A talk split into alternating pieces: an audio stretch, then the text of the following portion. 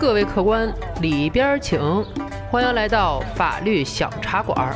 有请中央电视台法律讲堂节目资深主讲人周密律师和您说说身边事儿，解解心中忧。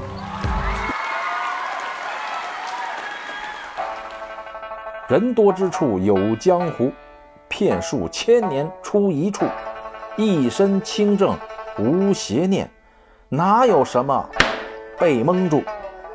各位听友，你们好，我是周密律师。二零一八年冬日的一天，小马加班之后走在回家的路上。作为苦哈哈的程序员，每天披星戴月的这么辛苦，挣的也不多，也太难了。什么时候才能是个头啊？小马一边走啊，一边胡思乱想，没注意啊，一脚踩在了一块小石头上，硌得脚底板生疼。小马呢，一脚劈开了小石头。顺着石头滚动的方向啊，小马看到地上有一个信封一样的东西。这年头了，谁还写信呢？小马呢，过去把信封捡起来了，随手摸了一下，里边硬硬的一片，不像是信纸。小马好奇心上来了，看看四下无人，于是开封拿出了里边的东西。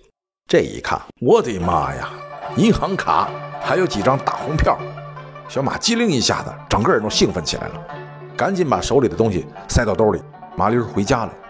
等收拾妥当，小马呢再回头看这些东西，除了有几百块钱和一张银行卡之外，还有一张很不起眼的小字条，上面写着：“王科长，感谢您对我们项目的支持，小小心意，请笑纳。”张，然后还有一长串数字。应该是卡的密码。小马一看，我去，这什么情况？行贿的大红包吧？这是。第一个念头，报警。转念一想，不对，这是天上掉下来的馅儿饼啊！小马兴奋地来回在家里踱步。可兴奋了一会儿，小马又冷静了下来。这能是真的吗？哪有这么好的事儿啊？于是，小马决定去查验一下这张卡的真伪。第二天，小马来到了银行，因为不敢去柜台上问，就来到了 ATM 机前，将卡插了进去，而且输入了纸条上的密码，还真对。一看余额，小马颤抖了，卡内余额显示三十万。小马立刻决定报什么警？这是天上掉下来的馅饼，还蘸着醋呢。先取他一万块钱花花。小马输入密码，又按了取款。但是屏幕上提示，卡片无法操作，卡吐出来了。小马急坏了，煮熟的鸭子还能让它飞了不成？这时，小马看见卡上还有一长串电话号码，小马觉得应该是客服电话，急忙拨打。对方呢询问了一些问题之后，说了此卡有五千元滞纳金，得先向卡内转五千元激活，然后操作。小马犹豫了一下，但又一想。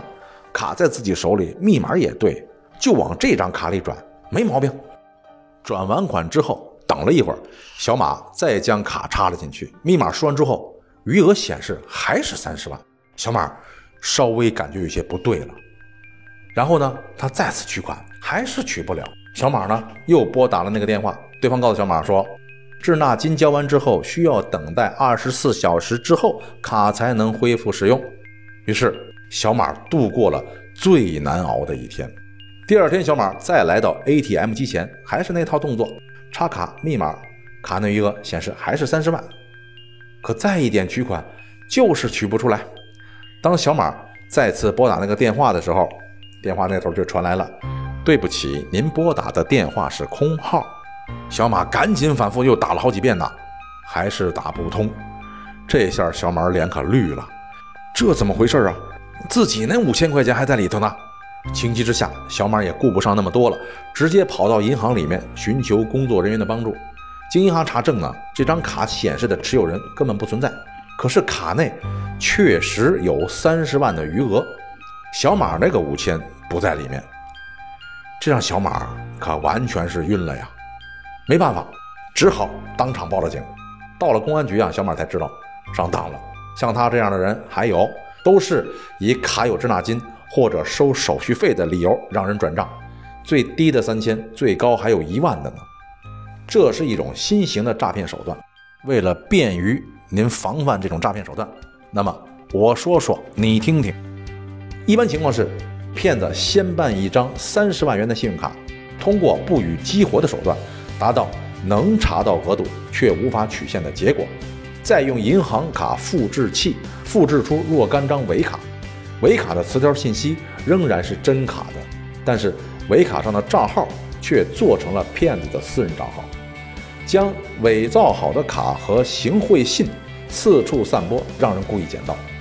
捡到之后，捡到之后的事儿您就都知道了。就这样，完美的一套天上掉馅饼的陷阱形成，受害人在不知不觉中就中了招。大伙儿看出来了吗？骗子也知道与时俱进呐。但是骗子们，你们别得意啊！魔高一尺，道高一丈，出来混，迟早要还的。你有本事骗。可不一定有本事花呀！小茶馆也和广大听友说一下：天上不会掉馅儿饼，更不会蘸着醋，还正好砸在你头上。这么寸的好事儿，一定是坑。这期节目就到这里，咱们下期再聊。喜欢法律小茶馆的听友，记得点击上方订阅。每周二、四、六中午十二点，我们与您不见不散。如果您生活当中有什么烦心事儿、麻烦事儿，欢迎评论或私信留言，我在法律小茶馆等着您。